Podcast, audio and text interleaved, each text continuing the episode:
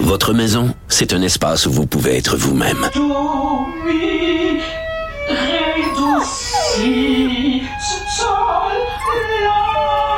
Elle mérite d'être bien protégée et vous méritez d'être bien accompagné. Trouvez la protection la mieux adaptée à votre maison avec Desjardins Assurance et obtenez une soumission en quelques clics sur desjardins.com. retour de Mario Dumont. Parce qu'il ne prend rien à la légère. Il ne pèse jamais ses mots. Cube Radio. Vincent, ça fait longtemps qu'on en parle. Arrestation de Meng Wanzhou, euh, demande des Américains d'une extradition. Mais là, c'est, ce n'est que ce matin que vraiment on a eu une première procédure devant le tribunal. On dit qu'il y aura trois grandes phases devant les tribunaux. Et là, c'était la première journée de la première phase. Oui, ça commençait ce matin 9h30 au tribunal de Vancouver. Donc Meng Wanzhou, euh, euh, directrice financière de Huawei, euh, ce géant chinois. Donc il faut dire que cette cette arrestation est au cœur d'une crise entre le Canada et la Chine. Alors elle s'est présentée robe noire. On voyait d'ailleurs son bracelet électronique hein, parce qu'elle n'est pas en prison, faut le rappeler. Meng Wanzhou, elle est donc dans une résidence, faut dire assez luxueuse, en fait même très luxueuse, en liberté surveillée. Elle qui a été ça, est en, détention à domicile avec son bracelet quand même. C'est ça. C'est un domicile, euh, c'est ça. C'est un beau domicile. Euh, mais bon, ça n'empêche pas qu'elle n'a pas sa liberté. C'est au, au, cœur de cette de cette crise-là. Euh, on sait que on, elle veut se, se bat contre son renvoi possible devant la justice américaine. Ce qu'on tente de faire bon, euh, de, vanter comme point au juge canadien, c'est que les accusations sont fondées sur les sanctions américaines contre Téhéran et qui ne seraient pas euh, passibles de poursuite au Canada pour donc les mêmes chefs et sont essentiellement motivées par des considérations politiques. C'est ce que les, euh, les avocats de Meng Wanzhou tentent de faire, euh, donc d'expliquer de, en disant, et bon, les États-Unis et le Canada sont en train d'abuser de leur traité bilatéral d'extradition. C'est ce que le porte-parole de la diplomatie chinoise aujourd'hui a dit à Pékin, alors pour montrer que le dossier loin d'être clos. On se souvient que euh, après cette arrestation, euh, quelques jours plus tard, deux Canadiens, euh, l'ex-diplomate Michael Kovrig et l'homme d'affaires Michael Spavor, avaient été arrêtés en Chine. On voyait ça comme étant des représailles. D'ailleurs, dans les dernières heures, parce qu'on sait que le premier ministre Jean Chrétien avait élevé euh, euh, bon le point comme quoi on pourrait faire un genre d'échange de prisonniers là. donc euh, retourner Meng Wanzhou et récupérer nos deux Canadiens et dans les dernières heures Christian Freeland a fermé la porte à ce à cette idée là le vice-premier ministre et ministre responsable des affaires intergouvernementales a dit que cette idée là de faire un, mission type échange de prisonniers, euh, ben ce n'était pas dans les plans. Mais je pense qu'elle a raison. J'ai vu les propos de Mme Freeland qui a dit, écoute, on fonctionne dans un système de justice. Le Canada est un pays où il y a des lois. elle a raison. Là, veut dire, faire ça, c'est comme c'est comme nier la règle de droit. C'est dire, nous autres au Canada, si tu nous serres les ouïes un peu, là, tu comprends, les tribunaux, le sérieux de la justice, oublie ça. Là. Ben, c'est ça parce que c'est dangereux dans la mesure où nos Canadiens semblent avoir été, être détenus pour des vrais, de vraies fausses raisons. Euh, alors, rendu là, est-ce que tu vas encourager un pays à dire, ben, dès que vous faites de quoi de, qui ne fait pas notre affaire, ben, on va, on va enlever nos citoyens, on va les échanger. c'est ça. Alors, effectivement, je pense dans un cas comme ça, dans, dans je pense d'autres cas, ça pourrait peut-être fonctionner, euh, mais pas euh, dans un cas comme ça. Alors, Christophe Freeland qui a fermé la porte. Alors, et, surtout, bon, là, on est dans une période de réchauffement des relations entre les États-Unis et la Chine. Est-ce que là, le procès va ramener euh, ou va tout simplement faire que c'est le Canada qui va écoper encore pour les pour cet événement-là?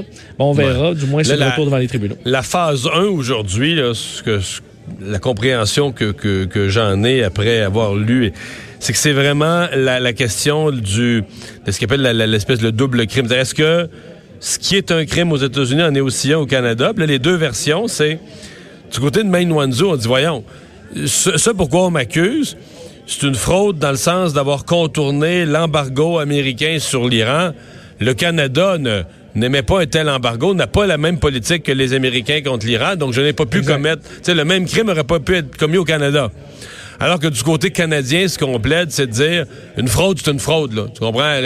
La, fraude est un acte puni aux États-Unis, est un acte aussi puni au Canada. Et peu importe pourquoi que, que vous ayez fait la fraude dans le cadre des sanctions, tout ça c'est une fraude, c'est une fraude. Donc, c'est vraiment les deux, euh, c'est les deux côtés de la médaille que, que, chacun va présenter.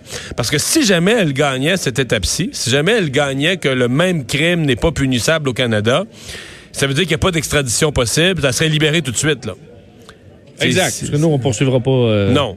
au Canada. Mais ça semble que les experts que j'ai entendus se prononcer, peu de gens pensent que qu'à cette étape-ci, elle a des, chances réelles. Parce que ça semble être des chances très très minces là, que le tribunal lui donne raison à cette étape-ci puis qu'elle soit parce que si elle est libérée si elle libérée cette étape-ci les deux autres étapes du processus judiciaire on, on oublie ça mais la probabilité semble pas très élevée.